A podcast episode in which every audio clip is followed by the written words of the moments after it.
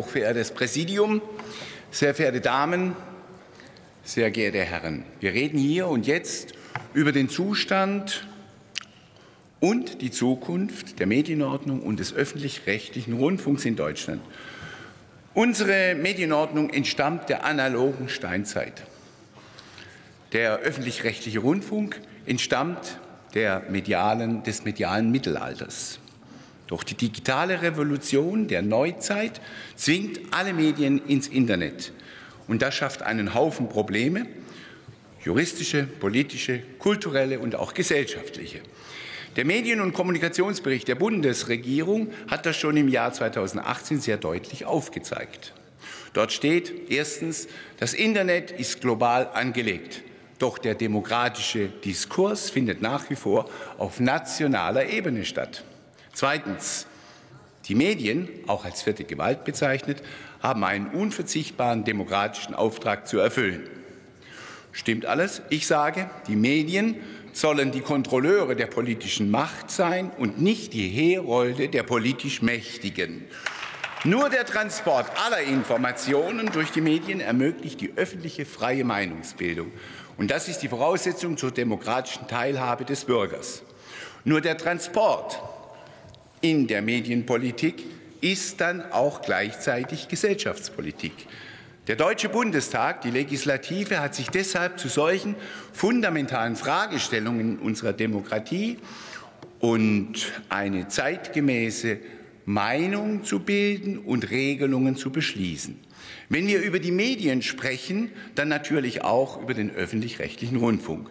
Sie sind die mit Zwangsgebühren vollbetankten Schlachtschiffe unserer Medien, bemannt mit haltungsstarken Journalistenmatrosen.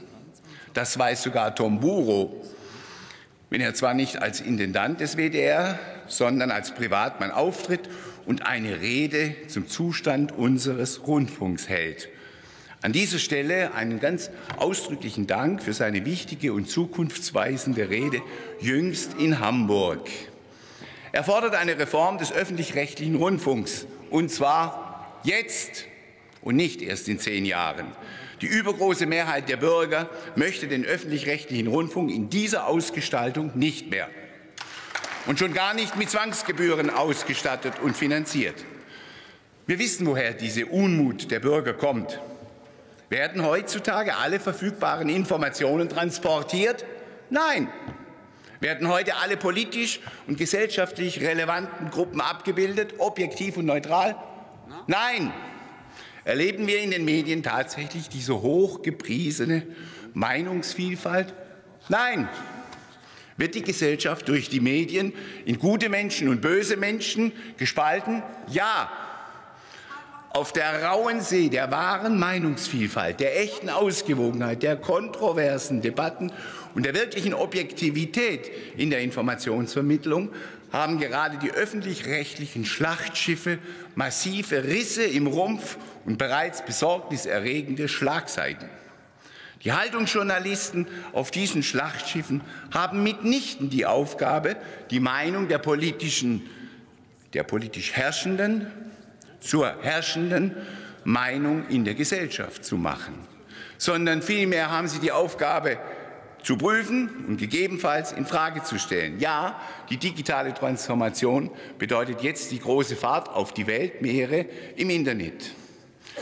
Die letzten kleinen Schiffchen der einst wirkmächtigen, vielfältigen und meinungsbildenden Printmedien treffen jetzt im Netz auf die global agierenden Oligopole, auf die Plattformbetreiber des Big Data, des Big Money, des Big Business.